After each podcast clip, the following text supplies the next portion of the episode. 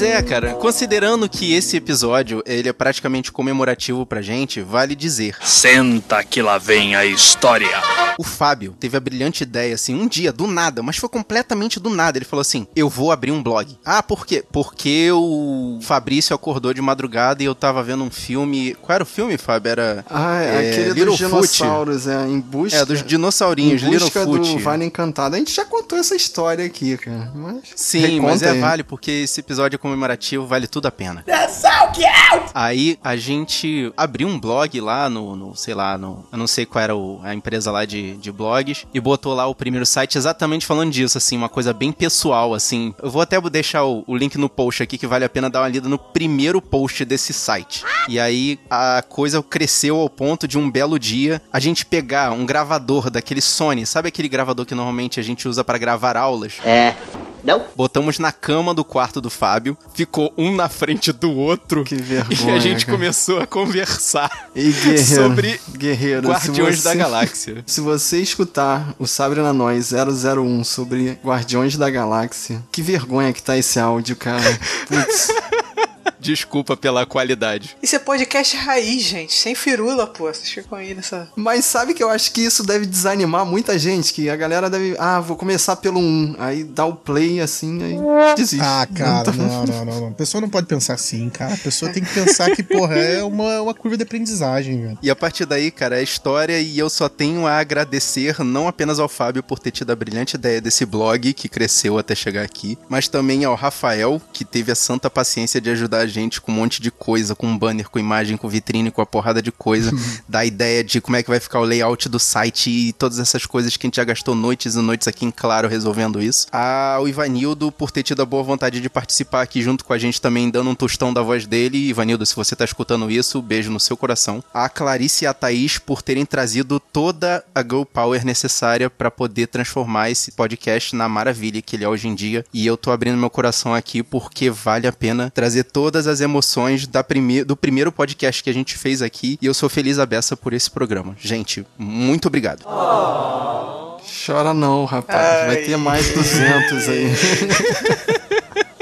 Cara, toda vez que eu participo de um programa com o Marcos, o único cara que ele não chorou foi no meu, cara. Puta que pariu.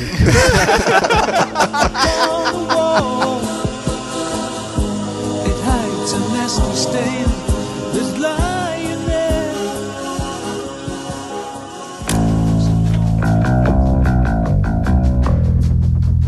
I see it within you fear, jealousy, betrayal. It is our duty to cleanse the universe of this weakness. You know, they told me you people were conceited douchebags, but that isn't true at all. Dude. Ah, I'm using my wrong eye.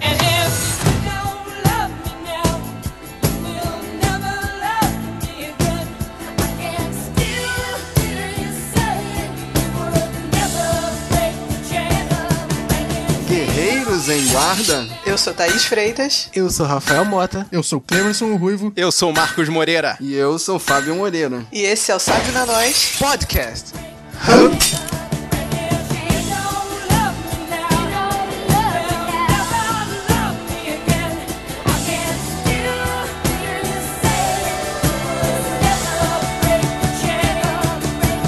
E no episódio de hoje a gente veio aqui pra trazer novas emoções de uma turminha da galera com muitas aventuras e grandes emoções. Turminha da galera. Ah, a turminha da galera que eu falei?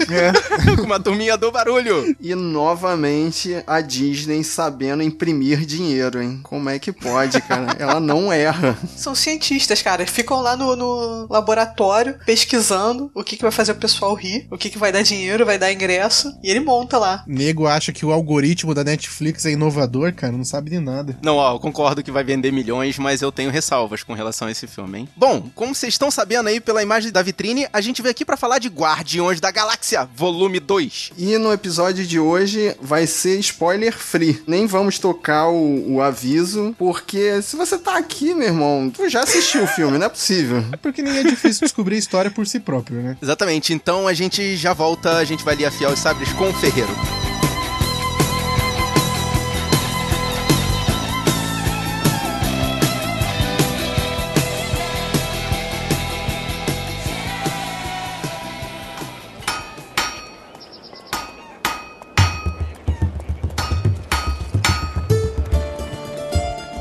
Começando o nosso afiando e hoje, guerreiro, é dia de fazer um pedido diferente do que a gente está habituado aqui. Hoje eu vou pedir para você que escuta pelo seu celular, pelo seu agregador, no seu aparelho favorito, para dar uma olhada lá na nossa repaginada no sabrenanois.com.br, que a gente está fazendo as modificações para poder trazer para vocês uma interface nova e mais agradável para ler. Então a gente tá ansioso pelo feedback de vocês. Fala pra gente o que, que você achou das mudanças no site, dá uma olhada lá. E como o Fábio já falou no começo do podcast, hoje vai ser spoiler na cara, portanto, se você ainda não viu o filme, você tá ouvindo esse podcast pela sua própria conta e risco. E aí, dá a sua opinião sobre esse filme. Você tá curtindo essa nova fase do universo cinematográfico da Marvel? Qual a sua expectativa para os novos personagens apresentados? Manda o seu e-mail pro sabrinanois@sabrinanois.com.br ou entra no sabrinanois.com.br e comenta lá no nosso post. Você pode encontrar a gente nas redes sociais também, Facebook, Twitter, Instagram, é tudo Sabrina Nós, tudo junto. Ou você pode deixar a sua mensagem de texto de voz no nosso WhatsApp. O telefone é 21 99569 0065. Ou então, melhor ainda, você pode trocar uma ideia com a gente em tempo real. Procura a gente lá no Telegram, telegram.me barra sabrinanois.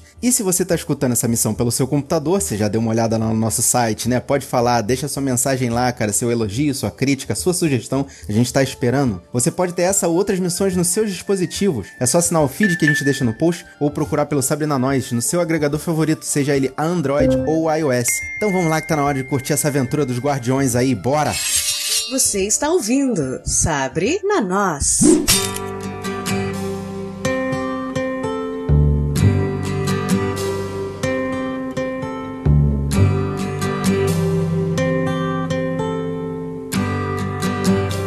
Vamos começar pelo que interessa. A trilha sonora é melhor ou pior do que a do primeiro filme? O que, que vocês acharam? Eu saí cantando a trilha do primeiro filme e não do segundo. Responde? Olha aí. Ah, pra mim, Fleetwood Mac ganhou a segunda. Ah, pra mim também. Fleetwood Mac total, cara. Mas assim, só eles, né? Porque no primeiro filme tinha aquela, aquela trilha marcante, né? Que também tocou né, nesse segundo filme, né? Aquela música. Toca a música aí. I can't stop this feeling deep inside of me. Girl, you just don't realize what you do to me. When you hold me in your arms so tight, you let me know everything's alright.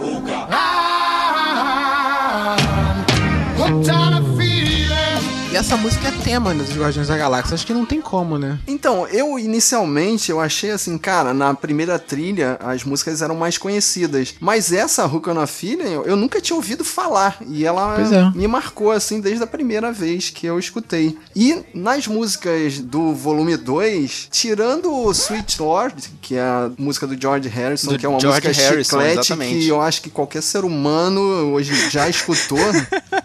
Tirando essa, as outras não são marcantes assim. Que isso, cara. Father to Son é muito linda, cara. Não vem com essa. Então, mas porque tocou naquele momento ali emocionante do filme e tal. Que é a mesma é, o mesmo estilo da música que o Baby Groot dança no início do filme. E uma coisa legal dessa trilha sonora também, né? Porque eu acho que ela fala mais com cada momento do filme, né? Sim, Dependendo do momento do filme, a letra, né? Se você souber a tradução da música, ela tá falando o que tá acontecendo na hora ali, né? Sim, no momento chave ali o Kurt Russell usa a letra daquela música.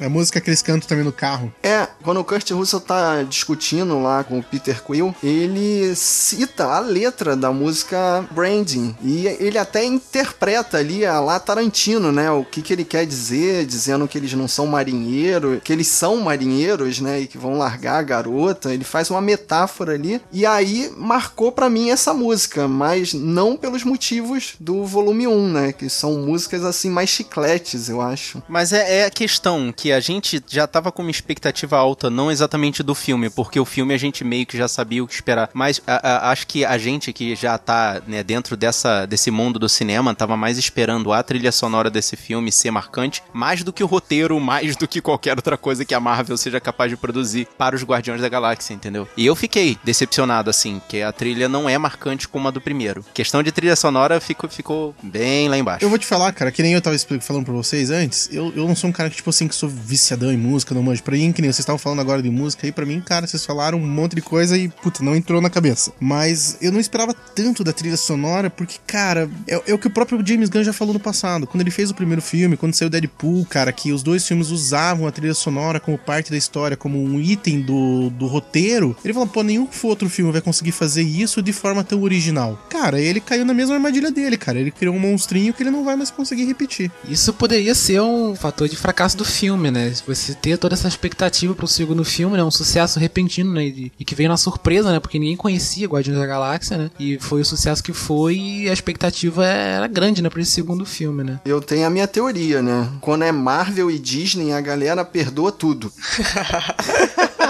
tudo é perdoado. Ninguém fala mal da Marvel e Disney. Ah, Groot é fofinho, então tá valendo. Pronto. O momento descendo alta do cara. So we're saving the galaxy again? Yep. Awesome! We're really gonna be able to jack up our price if we're two-time galaxy savers. São gatilhos, eles acionam os gatilhos certos nas horas certas, cara. Por isso que a galera releva. Porque, vamos por assim, ó, uma das coisas que me irritou no filme. Eles não têm um momento sério por completo, entendeu? Tipo, pô, não tem um momento que eles vão do começo ao fim é sério e não terminam com uma piada. Eu não sei se o Chris Pratt é, é- é fisicamente capaz. Tem a cena final que te faz chorar, que aquela ali é uma cena daquela tipo, se você não se emocionou no- quando o Chris Pratt tá escutando uma musiquinha e o, o outro cara lá bate no peito e tem os fogos de artifício, se você não chorou nessa hora, rasga sua carteirinha de humano. Porque ali a Disney faz todo aquele mise-en-scène pra chorar. Eu acho que essa cena foi legal, sim, cara, mas ela, pra mim, ela tá meio matada por causa da piada do Zuni, cara. Do MP3 Player, cara.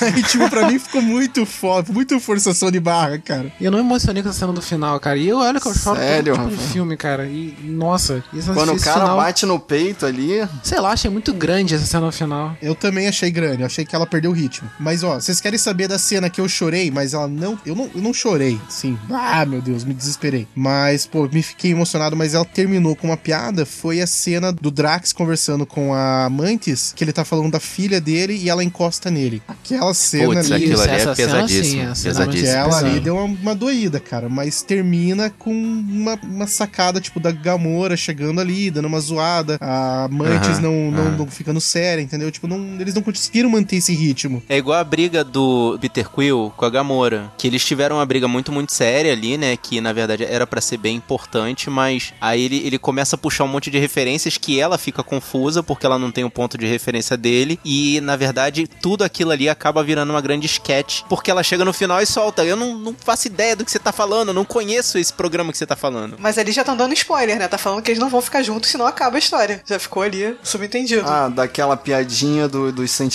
não verbalizados, né? É, exatamente. Ele usou o exemplo do seriado Tears, que ele falou que eles não podiam. E eu não sei, eu pensei que eles iam falar da gato e o rato, né? No momento que eles ficarem juntos, acaba a história. É, é a mesma coisa, o Tears também tinha esse mesmo feeling. Ou tipo Bones, no momento que eles ficam juntos, o roteiro fica bosta. Exato. Alguém assistiu esses Tears? Alguém conhecia esse seriado? Que essa, essa referência foi obscura pra mim. Cara, Ah, é muito antigão. antigo, velho. É antigão. Passou na Sony de madrugada, mas eu nunca cheguei a assistir, não. Mas eu lembro de algumas coisas assim, cara, que o seriado era bem familiar, assim. Personagem principal de Tears é o Ted Danson. Conhecido por.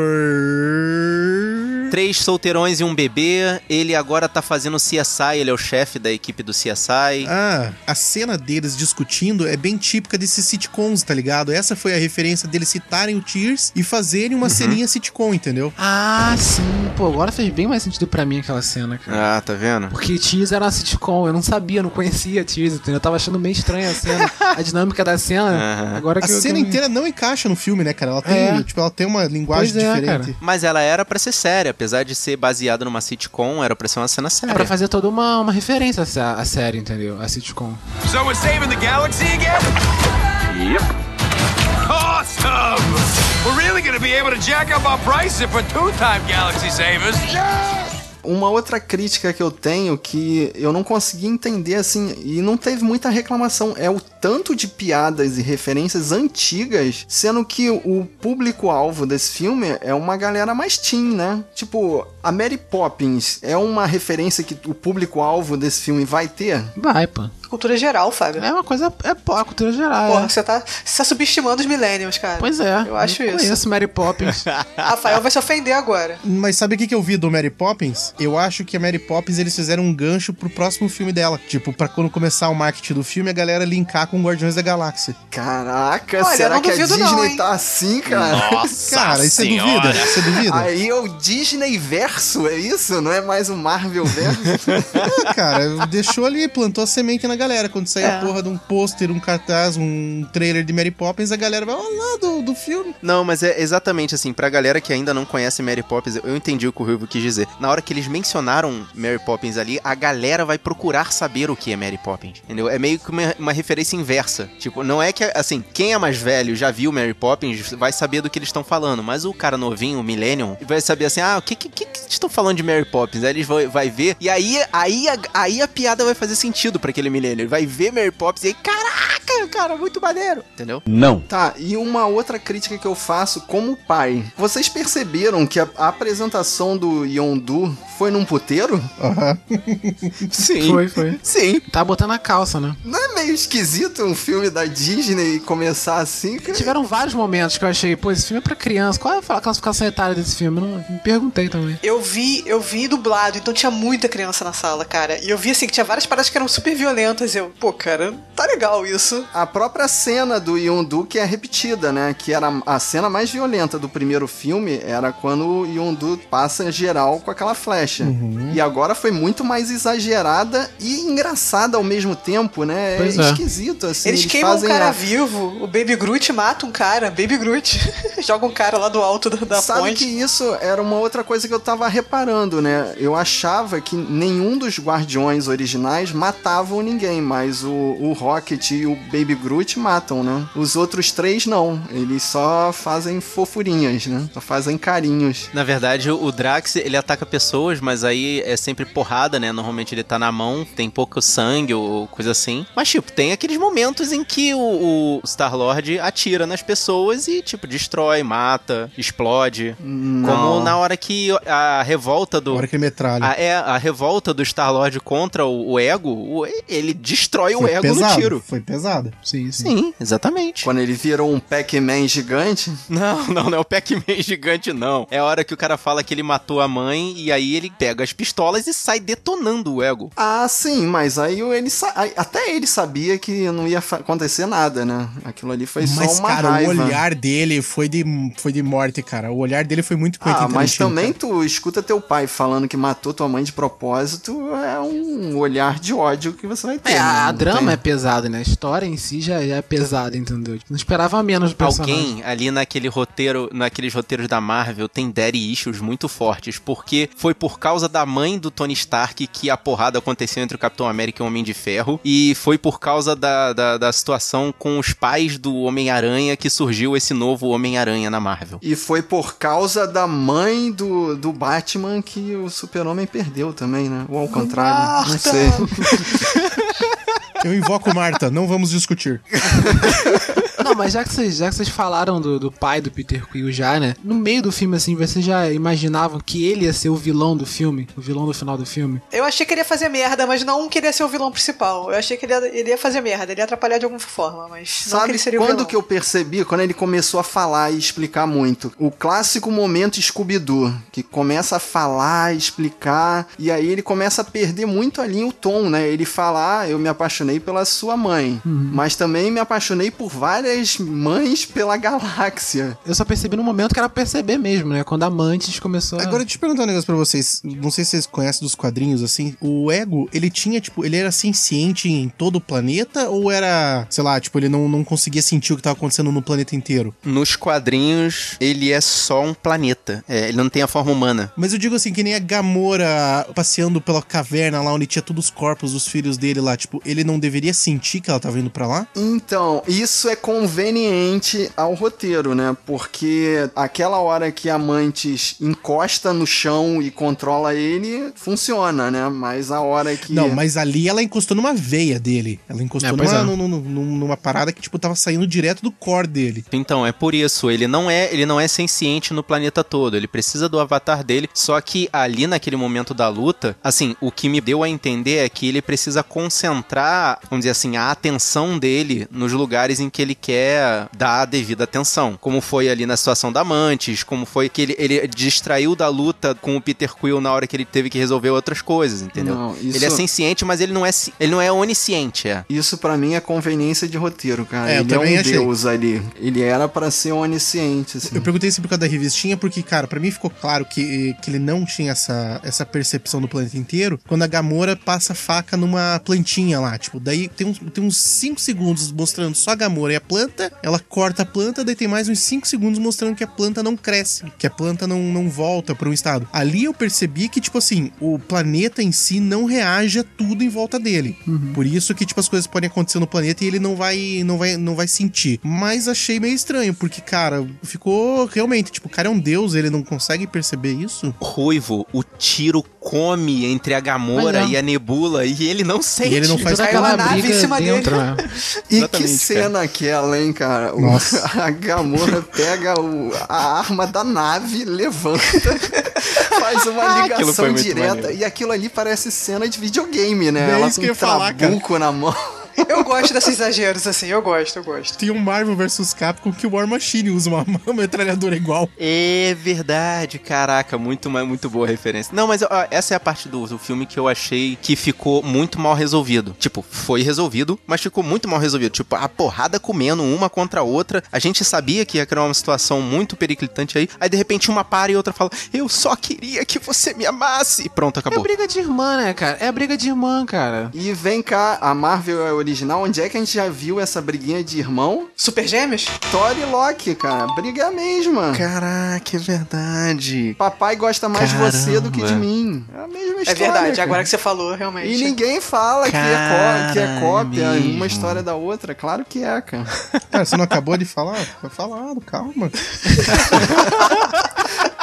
Mas é que se fosse um filme da DC, tava todo mundo apedrejando. Mas não, é da Marvel. A Marvel é bonitinha, tudo bem. Mas, cara, olha só, por que que, por que que a gente não. Pelo menos por que que eu relevo esse tipo de coisa, cara, é porque eu não espero, porque eles não me venderam isso, entendeu? Eles não falaram assim, ó, tipo, isso aqui vai ser um roteiro mega fodástico. Uma coisa que eles me venderam e eles não entregaram foi vínculo com o universo Marvel. O filme é completamente a parte de todo o universo, cara. E isso eu fiquei puto. O único vínculo que eles fazem é a citação do Thanos na briguinha entre as irmãs, né? Entre a Gamora e a É, que Nebula. não tem nada a ver com o Nebula. universo, tem a ver só com o caso das duas, entendeu? Tipo, o Thanos ali é só o pai. É entendeu? isso que eu tô falando, que é mal resolvido entre as garotas. Cara, a, a, a Nebula teve parte do corpo dela trocado por máquina a cada vez que ela perdia pra Gamora. Isso, isso não faz sentido. Ela tinha que ter. Não é um ódio mortal, não. Ela não devia sentir nada pela Gamora. Ela tinha que ter só vontade de matá-la. Tipo, ela tinha que ter por ela o mesmo sentimento que uma pessoa tem por um inseto. Mas aí você vê como funciona a força do amor fraternal. Exatamente, amor fraternal. Família, cara, família. Let it go, let it go, né? É o amor True fraternal. love. Amor verdadeiro. É, foi essa situação que fez o meu coração ficar gelado com relação a Marvel. Eles querem que te engulam uma coisa muito absurda, cara. Isso pra mim é muito O absurdo. amor? cara. A- Ela tinha que ter um rancor. Não, ela tinha que ter um rancor muito profundo pela Gamora, cara. Ela tinha que ter um rancor, assim, quase que, que, que inumano pela Gamora, cara. A Nebula tinha que ser uma pessoa sem sentimentos, cara. Gente, o Loki quase destruiu a Terra. E, tipo, ainda está de parça ainda do Thor, cara. Pois é. Ah, tá bom, tá bom. Eu vou, eu vou fingir que eu tô engolindo essa conversinha. Tá vendo, Fábio? Se você tentar destruir o mundo, o Marcos não vai te perdoar. Quando ele tiver na ponto de apertar o gatilho pra cima de mim, aí ele vai parar. Não, agora eu vou parar e vamos nos abraçar e nos amar para todo sempre. Vocês são muito sem coração, cara. So we're saving the galaxy again? Yep. Awesome! We're really gonna be able to jack up our price if we're two-time galaxy savers. A próxima dupla agora, que na minha opinião é a melhor, que é o Drax e Amantes. Roubaram o filme. Eu também achei. Principalmente, cara, eu adorei. A melhor cena é a cena do Drax imaginando como seria contato físico com amantes. Cara, é muito absurdo, velho. E outra cena que deveria ser censurada, né? Eles fazem várias piadas de pinto, de Países Baixos. É e- verdade, Caraca, cara. Pô, o Drax é Ele mó fala- manja rola. E eles ficam perguntando se o Ego tinha pinto, né? Agora, como ouvinte do Sabre da Nós, cara, o Drax tinha que ter participado do episódio sobre Kong, a Ilha da Caveira, velho. A história sobre o pinto do Kong, cara, ele ia levar muito a sério, cara. O Drax, né, cara, o personagem do Dave Bautista, ele, ele carregou o humor em, muitos momentos do filme, cara, que eu acho. Em momentos que tava muito, uma coisa muito séria, acho que ele que fez a, a- a gente rir, entendeu? Tipo, de forma estranha até, né? Esse ator, cara, você vê que ele é bastante limitado, né? Eu, pra mim, tinham escolhido ele no primeiro filme já por isso, porque era um personagem que entendia as coisas muito é, literais, entendeu? Aí você, tipo, tem um ator assim, né, mais limitado pra fazer, você é meio que uma justi- justificativa, né? Só que agora eu percebi, eu me enganei, eu percebi que, o- que o Dave Bautista, entendeu? Ele é muito mais carismático, entendeu? Do que ele parecia. É o tal negócio, ele foi construindo um personagem que apesar de ser tacanho, ele tem uma complexidade, assim. Pra mim foi o personagem que mais evoluiu, assim, do, do primeiro pro segundo filme. Tanto o personagem quanto o ator, entendeu? Porque o ator que pega um personagem não igual ao, ao do primeiro filme, né? É um ator, é um personagem que, tipo, tá muito mais en- envolvido, né, da forma cômica do filme, entendeu? Tipo, ele tem a responsabilidade de carregar é, a parte cômica do filme muitas, muitos lances que o drama tá bem pesado, entendeu? E ele consegue, entendeu? Você vê que o Bautista, ele tá, tá bem carismático, né, na- nesse papel, sabe? Sim, é tipo aquela cena da conversa dele com o Peter Quill na hora que o Peter tá ali, né, tentando conquistar a Gamora dentro da nave, ele fala assim, não, porque existem duas pessoas, dois tipos de pessoas no mundo, porque você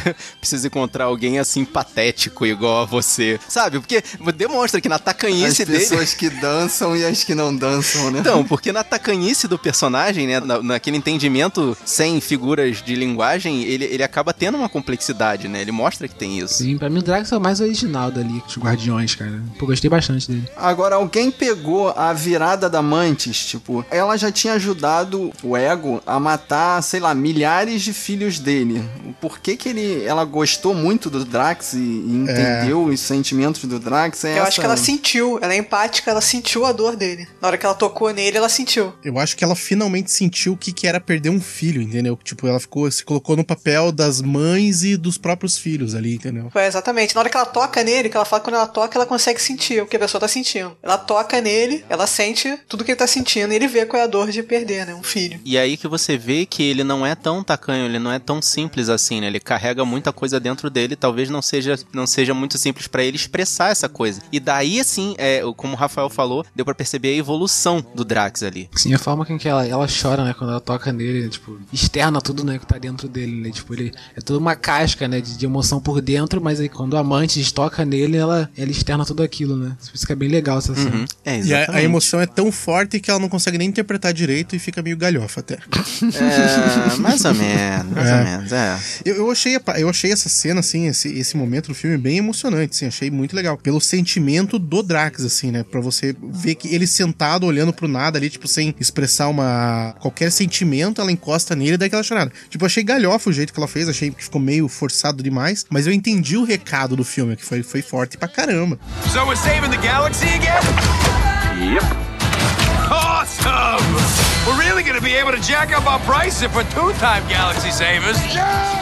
Um que eu gostei mais, assim, que eu achei que já dava pra perceber no primeiro filme, mas dessa vez eles jogaram na cara, deixaram bem. Aquele negócio que o Fábio tinha falado, se você não entendeu até agora, tá na hora de entender. É o, o Rocket Raccoon e o Yondu, que eles, na verdade, eles fazem aquele papel do badass, daquele cara que é problemático e que arranja problema pra poder se divertir, mas na verdade eles são, assim, botar entre bastante aspas, seres sensíveis. Não, é, mostra que todo mundo tem uma fachada, né? De mauzão, de bad guy, mas que no fundo todo mundo tem seus problemas, né? E suas histórias de vida. Eu vou fazer coro pro Fábio e falar que essa aí é uma cena repetida, cara, que o Rocket Raccoon teve a mesma cena com o Drax no primeiro filme. Exatamente, isso que eu ia falar também. Essa parte do Rocket, essa, desse drama do Rocket já teve no primeiro filme, entendeu? A mesma coisa, sabe? Repetiu essa, essa, essa parada. Já o lance do Yondu, a gente não via ele como pai do, do Peter Quill no primeiro filme. É, é só citado, né? Porque o o Peter Quill fala que foi o Yondu que criou ele até aquele fato de que foi o Yondu que ensinou o Peter a roubar, né? A ser um ladrão. Uhum. Aqui eles só desenvolvem falando que ele já roubava desde criança, né? Que Sim. ele foi pego porque era pequeno e tal, né? É, eu achei legal assim, que aos poucos, né, a gente vai, a gente vai tendo pitadas da relação do relacionamento do Peter Quill com o Yondu, e a gente vai percebendo, né, que o Yondu realmente foi o cara que cuidou dele, né, que protegeu ele, né. Só que no primeiro filme, ele, tipo, é um cara que caça ele e não tem tanta participação assim, né, quanto no segundo, né. Fica falando que vai comer ele. Eu pensei que você ia fazer falar da parada mais oitentista que aconteceu no filme, que é o controle com o seu coração. Puta, cara. Ah, muito Capitão bom, Planeta, cara. filho. Eu não, eu não controlo com a minha mente, porque eu controlo com o meu coração. Caraca. Cara, foi muito solução do filme do Goonies, velho. Porra. Mas eu achei assim que faltou um pouco de diálogo também do Yondu, né? Porque ele não contou pra ninguém que o Senhor das Estrelas era filho do Ego, cara. Se ele contasse, ele já teria se, pelo menos se desculpado com o resto dos saqueadores. Mas aí ele teria que contar o plano do ego e falar que ele já matou um monte de criança, levou um monte de criança pra ele que morreu. Acho que pegava pior ainda, né? O Peter ia saber disso, ia querer ir lá de qualquer forma, É, entendeu? ia ver aquele monte de criança que ele já tinha entregue já e já tinha morrido. Ah, mas eu acho que pelo menos ele podia ter falado com o Stallone, cara. Porque aí ele não, não se queimava com o resto dos saqueadores. Não, mas ali ficou claro que o Stallone não dava trela pra ele nem pra, pra ele tentar se explicar. Sequestrou criança, tá fora, não tem explicação. Eu não entendi muito bem esse lance do Stallone e do, do Yondu com, com o grupo dele. O que aconteceu direito ali? Tipo, ele, ele foi renegado? Na primeira vez que eu assisti, o Stallone começa em off, né? Você tá escutando ele, você já reconhece a voz dele. Então eu fiquei pensando assim, cara, o que, que o Barney Rosa dos Mercenários tá fazendo nesse filme?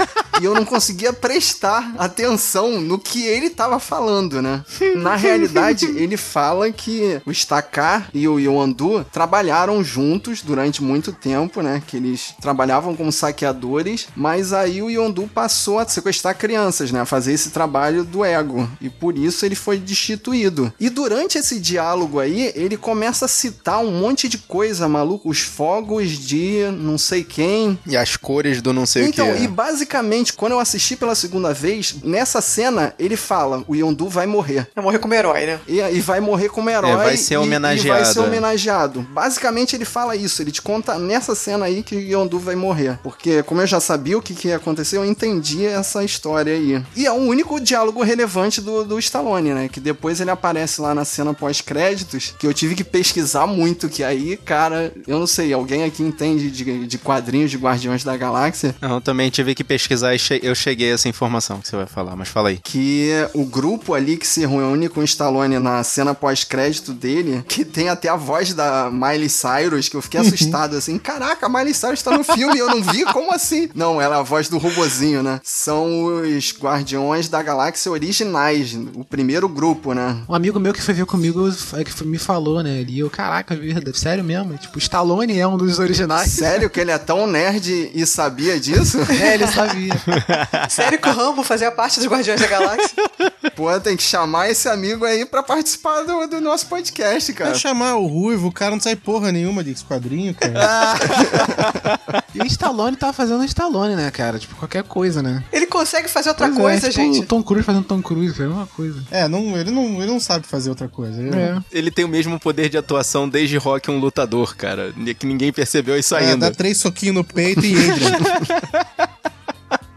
Não, mas olha só, voltando à questão lá do Yondu com o Rocket Raccoon, eu fiquei chateado que a partir dessa interação entre eles e o Groot, eu acho que ficaram as cenas mais chatas do filme exatamente por isso. Eles ficaram tentando sustentar muitas piadinhas com o Groot ali e aquele grupo, né, o Yondu e o, e o Rocket. E cara, as piadas que acontecem com o Groot, né, as, as coisas que deveriam ser cenas de ação e na verdade se tornaram piadas, deixaram o filme com barriga exatamente nas horas em que o Groot tinha que atuar. E é uma preparação, né? Tem toda aquela cena de tortura do Groot pra justificar ele se vingar do cara também, né? E crescer como adolescente rebelde. Também, também. Que na realidade é pra justificar o assassinato que ele comete, né? Você releva que ele mata um dos saqueadores lá porque o cara esculachou ele, né? E outra cena longa também é a piada com o Taserface, que fica o Rocket rindo ali, ah, Taserface, não sei o que, aí até convencer os outros saqueadores a rirem também. Ficou uma piada assim forçada engraçada. Qual era a graça do nome Taserface? Não, o nome não tem graça, mas o fechamento foi bom. É aquele tipo de piada que vai criando peso, vai criando um peso, vai criando um peso. Quando chega no final, entendeu? Quando chega lá na frente você não lembra mais da- mais da piada e ela é mencionada e você ri, porque, entendeu?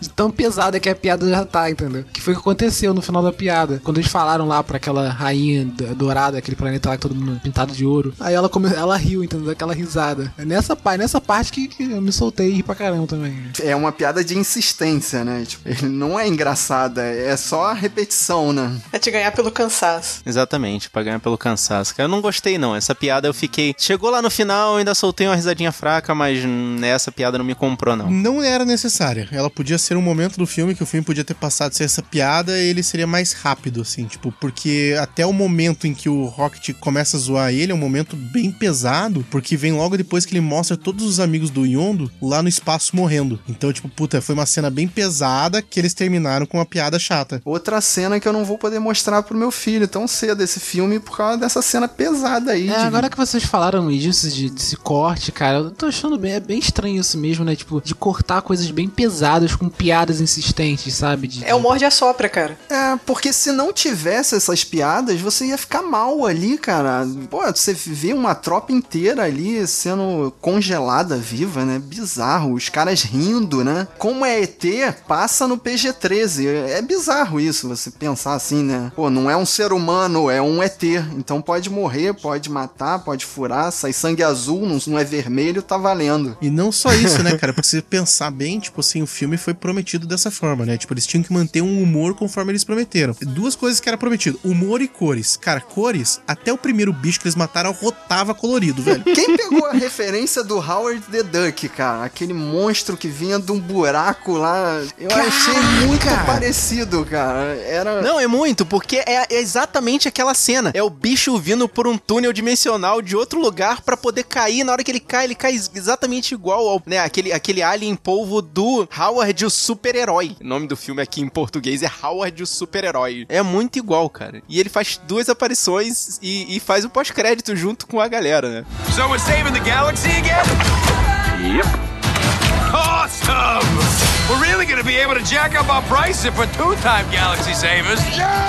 A gente ainda não se. A sacerdotisa Ayesha, né? Que tem toda uma sociedade lá de, de banhados de ouro. Uma sociedade geneticamente criada sem sexo. Eu fiquei assim, cara, quando vê aquela tropa de mini naves, eu fiquei assim, cara, vai repetir de novo uma cena que teve no outro filme, que era da tropa nova, né? No outro filme, que toda um- uma esquadra é destruída, né? E eu fiquei, caraca, explodem as pessoas assim, não tem relevância nenhuma, né? Mas aí vem a brincadeira, né? De que na realidade eles estão nos simuladores, né? E você escutou o barulho de simuladores? Na segunda vez eu escutei, eu achei muito bacana, cara. Fliperama dos anos 80, né? Ah, sim, eu vi o barulhinho, mas eu vi no final, só reparei no final só. Tinha o barulho do, do Galaga explodindo. Era, é, é totalmente referência nos 80 isso, né? Se foi do Galaga, tá chupinhando Vingadores, né? Porque o Galaga já Ah, é apareceu em verdade. Vingadores.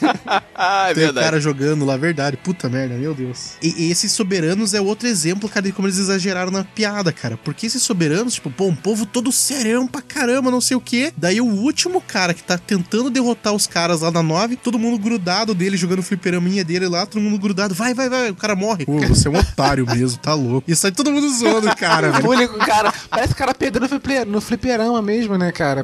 Exatamente. Essa sociedade chegou, né, a, a uma das grandes referências lá no pós-créditos, que eu acho que foi a única cena pós-crédito que valeu nesse filme. Sim, que amarra, né? Mas também é, eu tive que pesquisar, porque o personagemzinho obscuro, esse Adam Warlock, né? Cara, ele se tornou famoso por conta dos. Eu acho que ele já era meio famoso nos, nos quadrinhos, eu não posso afirmar isso, mas eu acho que na, na sociedade geral, durante o primeiro filme, já a galera já achava que ele ia aparecer porque o, o colecionador lá tem um casulo, que é como se fosse Sim. desses soberanos. Então todo mundo achava que ele saía de lá. É, É, eu comecei a conhecer quando começou a hype de que ele poderia ia aparecer no segundo filme. E aí começaram a falar dele, e aí eu fui e pesquisei pra saber quem era. É o Jesus Cristo da Marvel. Exatamente. Eu é só sei eu- que ele é uma das pessoas que já vestiu a manopla do infinito. Foi que esse amigo mesmo falou tudo isso. Vocês falaram agora, esse meu amigo amigo mesmo falou do meu lado. Esse teu amigo é nerd, hein? Fala o nome dele aí, Rafa.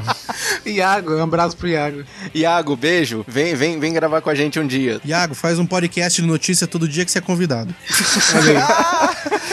Coitado dele, cara. So we're saving the galaxy again? Yep. Awesome! We're really gonna be able to jack up our price if we're two-time galaxy savers. Me chamou a atenção é terem posto a- o, o Cosmo nos créditos e eu não entendi a referência, da onde o Cosmo surgiu. Cara, ele é uma cena cortada, velho. Ele, nos quadrinhos, recentemente, o Cosmos, ele se tornou, tipo, guardião do hangar dos Guardiões da Galáxia. Tipo, é o cara que lava as naves. Ele é literalmente o cão de guarda, né? É, boa, boa referência. E o Cosmo aparece no primeiro filme, né? Ele aparece no primeiro filme e era pra ter aparecido nesse com essa mesma função. Só que cortou. Isso é bom que vai ter uma versão estendida do- desse filme, né? Futuramente, a versão do diretor. Nah, nah. Vai ter uma versão preto e branco igual o Lula. Eu acho que o cara, o cara que pode virar, tipo, meio que o ajudante, né, da- dessa galera foi o cara que sobrou, né? O. Qual é o nome dele? O Craiglin. O ator que faz esse cara, eu não lembro o primeiro nome, mas o sobrenome dele é Gunn. Ele é o irmão do James Gunn, É o Shangan. Shangan. E é ele que faz a captura de movimentos do Rocket Sim, Raccoon. sim. E ele fez, o, ele fez o Groot no primeiro filme também, né? Tipo, na altura, ele botou um capacete e tal. Pode crer que ele vai estar em todos, pô, irmão. Ele tá na escola do. Qual é o nome do cara que faz o Caesar e o Gollum? Andy Serkis. Ele tá na É. escola Andy Serkis, né? Resta saber se ele ganha dois salários, né? Dois cachês, já que ele tá fazendo dois papéis, né? É irmão do dono, né, cara? Só por ser irmão do diretor, ele já recebe um salário, cara. E tem, uma, tem umas cenas com ele que são muito de. Ah, eu sou o irmão do diretor. A cena pós-crédito, né? É só uma encheção É. de linguiça ali, cara. É, ficou muito nada a ver aquela cena. Bom, ficou engraçado, pelo menos é engraçado. Não, mas é, é, é- é bom pra poder saber que de repente ele pode ser mais um dos Guardiões da Galáxia, né? Na hora que ele aprender a manipular a flecha, pronto. E a gente tá esquecendo de falar de um personagem, cara, que aparece mais do que o Sylvester Stallone. O David Hasselhoff. Aparece três vezes. Muito bom. Caraca, é o que o Ruivo tava falando em off, que o David Hasselhoff, ele deu a volta, né? Ele é tão brega, tão brega, tão brega, que lembraram dele. Ele aparece um recorte de papel, né? Que era o pai fictício do, do Peter Do Quill, né? Peter Quill. Depois aparece rejuvenescido, né? Quando o Ego tenta convencer o Peter Quill, né? Ele fala um pouquinho ali e é o último a falar na última cena E, pós-crédito. cara, ele vai e né? volta, vai e volta. Eu, eu fiquei pensando assim, cara, quem não conhece esse cara, não conhece Super Máquina, não tá nem aí pra isso, fica perdido nesses momentos. Porque que, que é esse cara que aparece do nada? né? Eu sei que esse cara é importante pra alguma coisa no filme, só que. É a mesma coisa que a referência de Footloose no primeiro filme. Sim, e, e acontece em vários, né? Tipo, o do Cher, do Mary Poppins, Sim. que a gente já falou, né? É, E a história que a, a Gamora puxa, que fala, ah, eu, aquele cara que você dizia que era seu pai e contava uma história que ele tinha uma nave muito especial. Não, era um carro. Cara, essa história, ele, esse cara deu tanta volta que até outros personagens lembraram pelo Peter. Não foi o Peter que lembrou. É, quem sabe do que se trata, né? Se diverte nesse momento, né? Mas quem não, tipo, o que esse- o que esse pessoal tá falando, né? É igual o aparelhinho, o Zoom. O fato de aparecer o aparelho é uma piada, porque eu pesquisei. Quando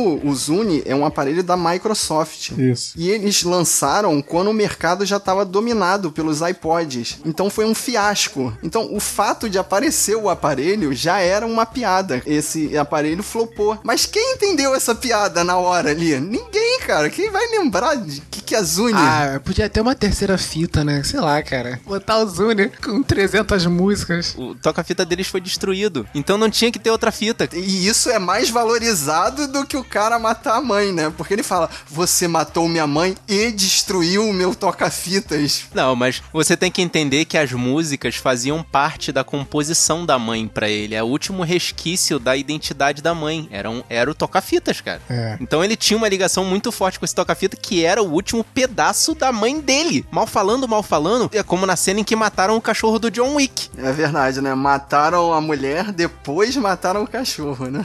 E aí ele se vinga por causa do cachorro.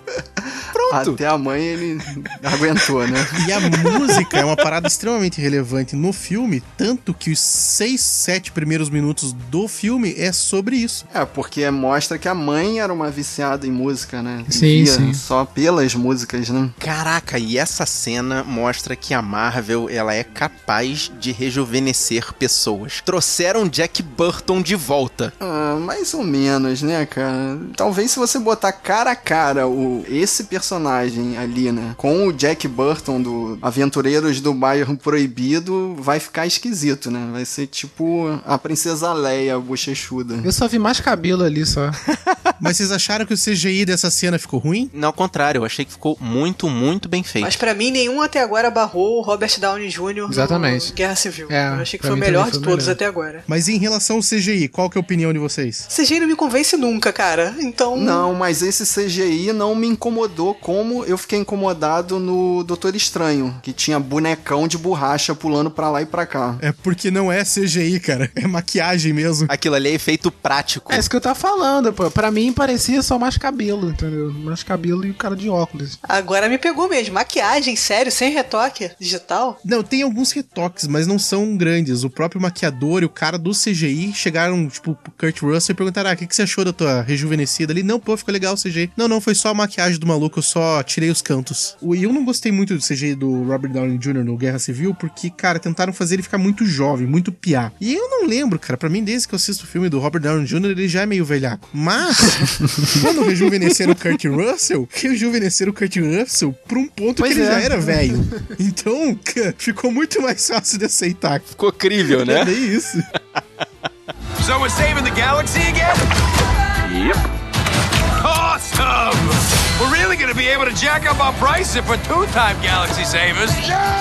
Ninguém falou da cena do Pac-Man. Pô, essa foi uma cena que eu achei extremamente exagerada. Também, cara. Puta. Que foi outra situação em que tava muito sério e eles botaram uma piada no meio. Então, ele podia se transformar em qualquer coisa, né? Então, me lembrou o Jim Carrey no Máscara, que ele podia fazer qualquer coisa ali e ele puxa pra um desenho animado. Então, o Peter Quill é uma criança grande, né? Ele puxou pro, pra referência que ele tinha quando era criança. Não, me lembrou Pixels. Não, não gostei. É, me lembrou Pixels. Fiquei esperando o Adam Sandler Não, aparecer. mas nesse caso, então, a culpa não é de Guardiões da Galáxia. É do Adam Sandler, né? Mais, do mais Adam um Sandler, do Adam exatamente. Sandler. Eu sempre boto na conta dele. Outra coisa que me incomodou é que, tipo assim, é muito, foi muito bem aceita a cena por conta da piada. Mas, cara, ela é extremamente ridícula. Porque, primeiro, o Pac-Man fica extremamente amarelo. O Peter Quill acabou de descobrir como controlar aquela parada ali, velho. Ele não sabia daquilo. Ele consegue formar um Pac-Man que faz barulhinho, o cara abre e fecha a boca, velho. Ah, pô, mas ele é um deus, cara. Ele tem o direito de ser o que ele quiser, cara. Mas, Ruivo, você me lembrou de uma referência que eu, eu não escutei em nenhum lugar, hein? Tô tirando da minha cabeça. Vamos ver se vocês conseguem pegar. A primeira cena do primeiro filme do Peter Quill remete ao Indiana Jones. Vocês lembram como é que era? Ele, ele tá lá tentando pegar o orbe e faz aquela cena meio trocando o, o peso que o Indiana Jones faz. Ele bota aquele negócio de areia puxando Sim, sim. tentando roubar a gema do infinito. E isso remete a Indiana Jones, né? E a última cena do Ego, né, tentando convencer o Chris Pratt, é ele falando que se você me matar, você vai deixar de ser imortal. É, eu entendi. É o Indiana Jones e a Última Cruzada, é. O Indiana Jones sendo imortal e depois deixando de ser, né? Caraca, Fábio, você vai longe com essas referências, cara. Tu é- mostra que é muito velho mesmo, cara. Por isso que eu ouço Sabrina Nosca. Muito obrigado, Ruivo. Muito obrigado. Aí, muito bem. Eu ia pedir pra você deixar um comentário, mas você já tá aqui e deixou ao vivo. Muito obrigado. Caramba, eu sempre falo que não faz sentido, mas esse fez sentido, cara. Total. So we're saving the galaxy again? Yep. Awesome! We're really gonna be able to jack up our prices for two-time galaxy savers. Eu vou falar mal de novo. Rocket Raccoon tira trabuco de tudo quanto é lugar. Não sei como, né?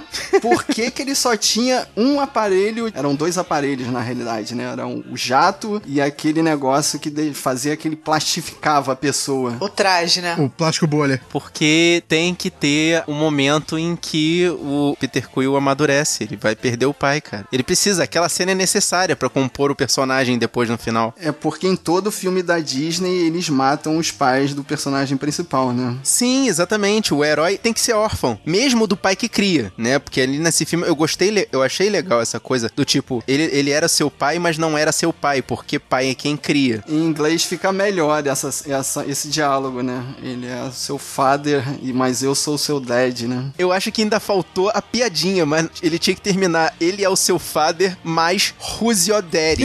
Ele tinha que terminar com essa piada. Fica mais engraçado, pois é. Não, depois do Yondu ter saído de um puteiro, cara, essa frase ia ficar mal.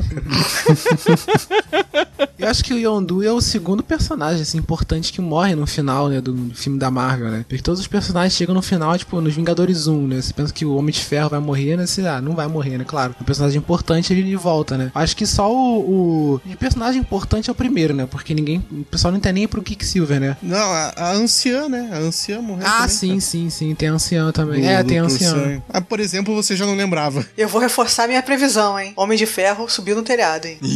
Ah, mas será que eles vão matar o Tony Stark? Eles não vão só é, mudar o ator, não? Não, acho que eles vão matar o Tony Stark até ter o reboot. Rebootar a porra toda. Cara, olha só, eu, eu acho que ele vai morrer em Spider-Man Homecoming. Não, aí não. Pô, nem morrer no próprio filme, não. Não, não vai morrer. Homecoming é antes de Vingadores e ele vai aparecer em Guerra Infinita. Ah, ele é antes de Vingadores? Caraca, a timeline da Marvel é uma, é uma doideira, cara. So we're saving the galaxy again? Yep. Awesome! We're really gonna be able to jack up our prices for two-time galaxy savers. Exatamente por Guardiões da Galáxia ser totalmente separado do universo Marvel que tá relacionado com os Vingadores, eu acho que faltou esse gancho. Não, não é só a referência ao Thanos. Tá certo que o Thanos é uma liga- faz ligação com um monte de personagem, né? Ele faz ligação com o mundo do Thor, com o mundo dos Vingadores, com o mundo de Guardiões da Galáxia. Mas eles não conseguiram criar um gancho conciso com os Vingadores, né? Com a fase 3. Você queria que o Hulk aparecesse ali voando na navezinha dos Vingadores. Pelo menos uma cena pós-créditos, né, cara? Se aparecesse uma cena pós-créditos, não, eu, não, eu não sei se com o Hulk, o, o- até faria sentido se tivesse Hulk. Mas se, por exemplo, se tivesse alguma menção com o Doutor Estranho, por exemplo, que ele, como é um ser mágico, ele pode estar em outros lugares ou, ou- ou- indo a outros lugares. Esse filme era muito difícil de encaixar no resto do universo porque ele se passa uns três anos antes do que tá acontecendo agora, que seria o filme do Homem-Aranha. Ele é, datadamente, ele é quatro anos antes de Guerra do Infinito. Mas é pra isso que fizeram a cena pós-créditos com o Groot adolescente. Pra gente entender que o tempo passou. Eu, hum, eh, também não sei. Bom, é uma possibilidade, mas é que na realidade o Amantes tem o poder de desenvolver plantas, né? Ela consegue fazer a evolução de plantas. Sim, mas assim, nem, nem todo mundo sabe desse poder dela. Pra, pra mim, ignorante com essa parte de quadrinhos, eu achei que botaram essa cena pra poder dizer que o tempo passou. Porque quando botaram lá no, no, no começo do filme, 34 anos depois, claramente deu pra perceber que ainda faltava algum tempo pra chegar em Vingadores. É, se você parar pra pensar, o Guardiões da Galáxia Volume 2 foi o único filme que foi datado. Os outros. São soltos na cronologia, né? Porque no começo do filme jo- jogam datas, né? 1980, 34 anos depois. Então você calcula, né? Você chega até 2014. É, até eu que sou de humanas fiz lá uma continha lá. Quero saber agora quem é nerdão, quem viu os vigias de cara naquela primeira cena da aceleração da nave do Rocket Raccoon deformado lá com o Baby Das Groot. dobras espaciais, é. Cara, cresci assistindo o desenho do Quarteto Fantástico, velho. Não tinha como passar. Eu vou te falar que na cabine era um antro de nerds lá assistindo. A galera só percebeu que era o Vigia quando deu close no Vigia. Me decepcionei com esses nerds. Pô, hein? eu que não, não conheço tanto do universo da Marvel assim, tipo, eu pouco tempo que eu conheci esses personagens, assim, tipo, quando passou a primeira vez do Stan Lee, eu já, eu já percebi que era ele. Eu também me liguei nos vigias, eu só não entendi o que, que o Stan Lee Pois tava é. fazendo ali, né? Conversando com os vigias. Eu acho que ele tá fazendo personagem do Quarto Fantástico, não tá? Tá falando do carteiro. Ex- Isso mesmo, isso mesmo. Ele é o carteiro do Capitão América Guerra Civil. Ele tá contando a história de quando ele foi levar a carta pro Tony Stark. Ah, a carta do Tony Stark, porque ele também é carteiro. Não sei se ele é carteiro ou porteiro no, no Quarteto Fantástico, ele é porteiro. No, no Quarteto Fantástico ele é porteiro, se não me engano. É, isso aí. Porteiro do Baxter Building. Não, e o próprio Kevin Feige confirmou que realmente, tipo, o Stan Lee ele interpreta um único personagem. Ele tá em todos os filmes interpretando sempre a mesma Caraca, pessoa. sério? Então o elo de ligação com todo o Marvel verso de todas as produtoras de cinema é o Stan Lee? É, nos filmes da Marvel ele controla isso, né, cara? Nos demais já não sei. Mas eu acho que eles não devem usar isso como uma grande fonte de argumento pra algum filme. É só realmente, tipo, ó, fiquem felizes aí, tá bom, é isso, acabou. Até no Big Hero 6 ele aparece, então quer É. dizer que também Big Hero 6 faz parte desse universo. So we're saving the galaxy again? Yep. Awesome! We're really gonna be able to jack up our price if we're two-time galaxy savers. Pra poder terminar de uma vez, vai. Avaliação final, assim, façam um resumo da opinião de vocês. Eu achei um filme muito divertido, mesmo vendo dublado perdendo algumas piadas. E, assim, é o que as pessoas sempre falam: a Marvel te entrega, ela te entrega o que ela promete. Então eu fui lá pra ver um filme engraçado, pra rir. Teve umas partes até que me emocionaram, que eu não tava esperando. E eu achei divertido, é colorido. É como eu falei, é feito por laboratório, por cientistas, pra fazer uma coisa que diverte. É igual aqueles desenhos de criança que passam naqueles canaizinhos, que são só cores e bichinhos, que você não entende porque que a criança fica hipnotizada. Então, eles fizeram isso com adultos. a gente vai ficar vendo corzinha, vai Você ficar tá vendo piada. dizendo que Guardiões da Galáxia 2 é, é o nosso Peppa Pig? Isso aí, essa é a definição.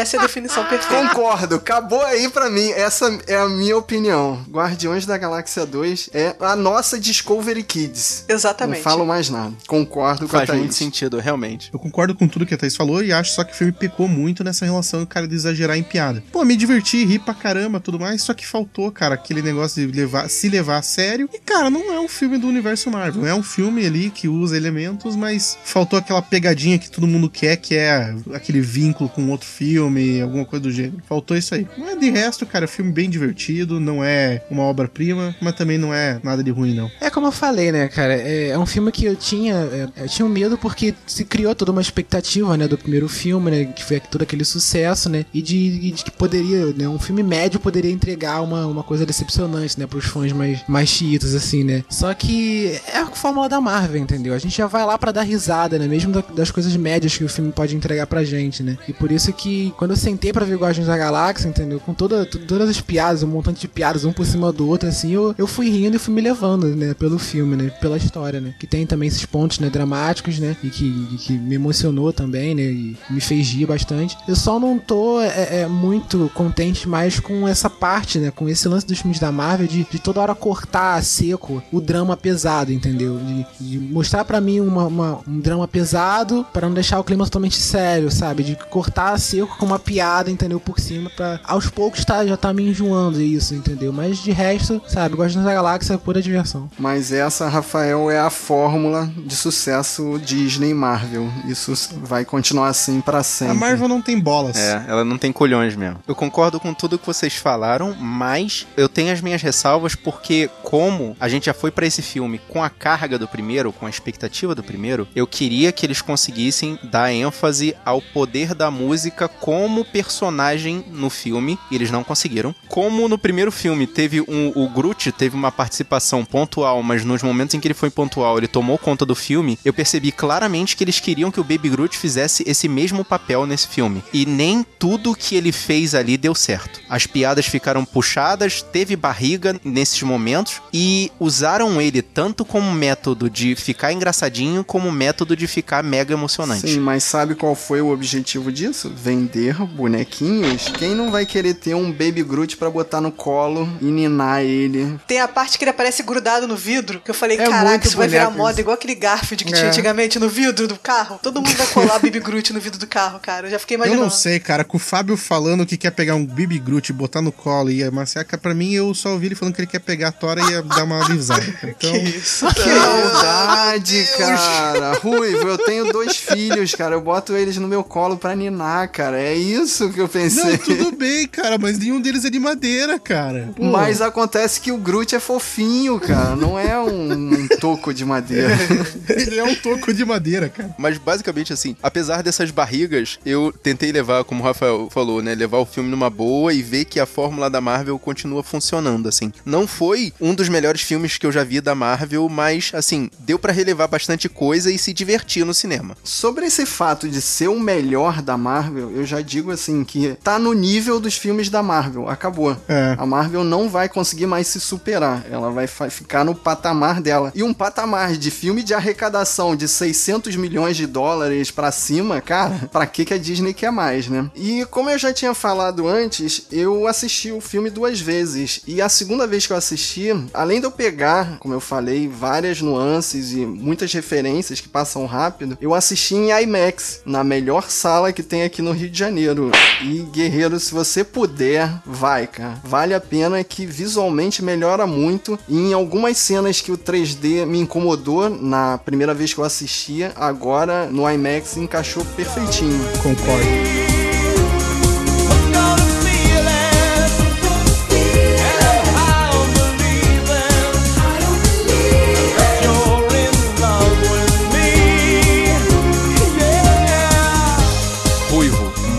Obrigado pela sua presença, muito obrigado pelas suas opiniões e tamo juntos aí, amigo. Que é isso, cara. Eu que agradeço o convite, cara. Muito, muito divertido. Prazer estar aqui. Como eu falei, sou ouvinte do Sabre da Nós. Aconselho, recomendo. Oh. Então, muito bom estar aqui mesmo. Vários coraçõezinhos pra você nesse momento. Pode deixar seu jabá, cara, fica à vontade. Bom, pra quem não conhece o Bloco 1 Pocket, dá uma passada lá em www.bloco01.com.br. É um podcast diário onde eu falo das notícias da cultura pop, cinema, séries, games e mais um pouquinho aí pra deixar todo mundo bem atualizado, 10, 12 minutinhos por dia. Você não precisa ficar entrando em diversos sites sensacionalistas pra saber o que, que tá acontecendo. É a notícia direto, reto e no teu ouvido todo dia de manhã. E guerreiro, eu só vou falar uma frase: podcasts diários. Uau. E você, guerreiro, a gente passa esse podcast agora pra você. Traz a sua opinião sobre esse filme. Se você ainda não viu, você foi corajoso de chegar aqui. Mas se já viu, fala com a gente. E se você gostou desse podcast, mostra pros seus amigos. Mostra pra aquele seu amigo que sangra arco-íris. Mostra pra aquele seu amigo que, assim como o Capitão América, entendeu todas as referências. Mostra pro teu amigo que não sabe dançar. Mostra pra aquele seu amigo que quer comprar muitos bonequinhos. Mostra pro seu amigo Manja Groot.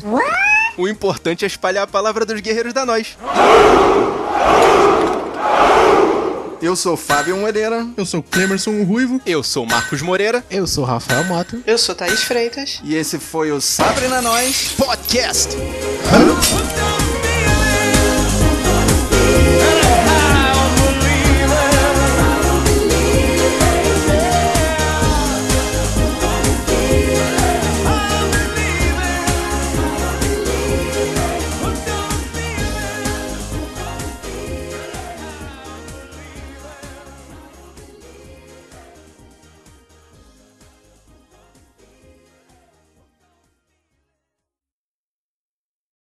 Rafael, Thaís. Isso. Thaí... Não, Rafael, Fábio, Thaís, Ruivo, Marcos. Thaís, Rafael, Ruivo, Marcos. É. Foi? Tá- Thaís, Rafael, Ruivo, Marcos. Valeu. Toda essa vai. explicação que vocês vão cortar era mais fácil cada um ter falado e depois vocês terem arrumado a ordem depois. Ah, mas o Fábio. Ah, mas é Ah, que dá aí trabalho na edição fazer como dessa assim? forma. Gente, pô, como assim?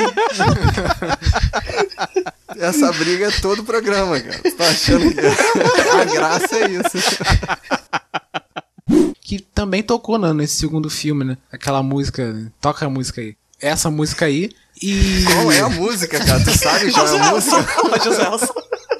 É aquela. Qual é a música? É Qual? A aquela, do pô. Groot? Não, A do aquela. Groot ou- ah, Ah, ah, Ruka na fila. Uga, tchaca, uga, é, uga, uga, tchaca, uga, uga. Sobre a Marvel se superar, vamos esperar Pantera Negra, cara. Digo mais, digo mais, eu vou concordar com o Ruivo e vai ser o Mulher Maravilha da Marvel. Eu acho assim que se Pantera Negra bombar, vai ser o novo Guardiões da Galáxia, assim, porque é um filme que ninguém. Eu não apostaria, né? E se eu for apostar em alguma coisa de Pantera Negra, cara, eu vou apostar, cara, que a Marvel vem pra ganhar Oscar, cara. É elenco de Oscar, é diretor de Oscar, cara, é foda, cara. Eles estão fazendo um É filmão, o filme cara. que eu mais espero da Marvel, cara. Mais do que, do que o Guerra. Mais do que o Sim. Guerra Interplanetária que tá vindo aí. é o filme que eu mais espero, cara. É por isso que eu tô falando, esse vai ser o Mulher Maravilha, aquele filme que todo mundo tá esperando que vai salvar a saga novamente. Que apesar de que a Marvel, não precisa ser salva em precisa momento ser nenhum, né? salva, É isso mesmo. Mas ela vai ser um destaque. Vai ser um filme bem destacado, sabe? Vai ser o filme que vai dar. É divisor de águas. Eu vou, eu vou, vou concordar com o Ruivo sim. Vai ser o filme que vai dar o Oscar pra Marvel. Nossa, gente. Quem vai viver essa hype? Quem vai conseguir viver com essa hype? A Marvel não precisa ser salva. Sabe quem precisa ser salva? A Marta. Marta. A Marta, claro, lógico. Quem mais?